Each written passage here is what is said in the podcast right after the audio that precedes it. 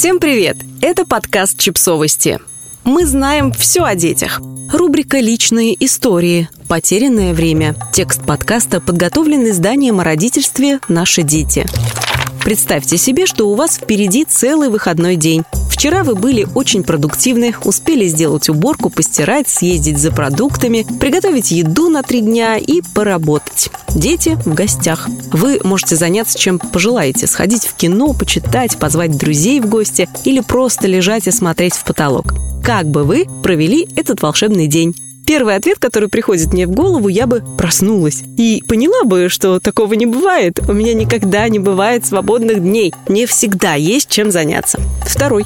Если бы у меня, наконец, появилось свободное время, и не потому, что я лежу с температурой, я бы сделала что-то нужное и полезное, что давно себе задолжала. Прослушала курс по истории, купленный три месяца назад, сходила на дополнительную тренировку в спортзал, постриглась в конце концов. Я бы точно не читала и, не лежала в ванной, потому что на это в моих 24 часах в день времени нет совершенно. Я всегда что-нибудь делаю. Забочусь о близких, воспитываю детей или пытаюсь стать лучше, умнее, стройнее, тренированнее. Если я просто сижу и смотрю сериал, то внутри меня начинает расти тревога. Опасность, время, потраченное зря. Я так привыкла, это моя жизнь. Но недавно произошло кое-что, и я задумалась, а хорошо ли это?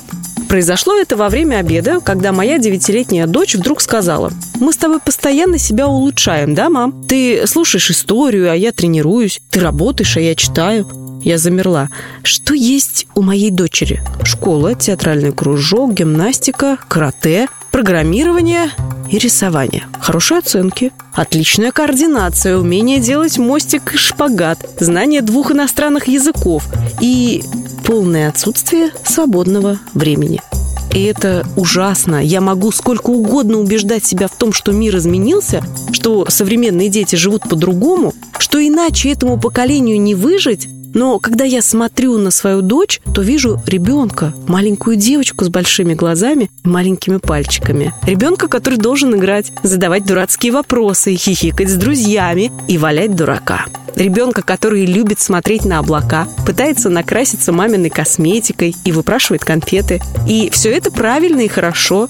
Любое из этих занятий здоровее и правильнее, чем постоянно улучшать себя. Продуктивность давно стала моей путеводной звездой. Не отдавая себе в этом отчета, я пытаюсь сделать эффектной и полезной каждую минуту своей жизни. И даже не задумываясь, учу этому своего ребенка. Но каждая продуктивная минута уносит с собой кое-что важное. Возможность быть счастливой не в качестве награды за сделанное, а просто так. Способность радоваться и не чувствовать себя за это виноватой. Умение быть здесь и сейчас, не задумываясь о том, что получится в результате. Психологи твердят о том, как важна свободная игра для детей. Игра без ограничений, без целей, без правил. Для такой игры нужно время. Время без поставленных задач. Потерянное, бесполезное время, которого мы так боимся которого мы не даем своим детям. Обычно мы учим детей, как жить. Устанавливаем границы, показываем и объясняем. Но есть вещи, которые мы теряем, взрослея, о которых забываем. И дети дают нам шанс снова их обрести. Снова научиться быть счастливыми, без достижений, без наград, без вещей. Дети способны нас этому научить. Надо только позволить им снова быть детьми и перестать бесконечно улучшать себя и их.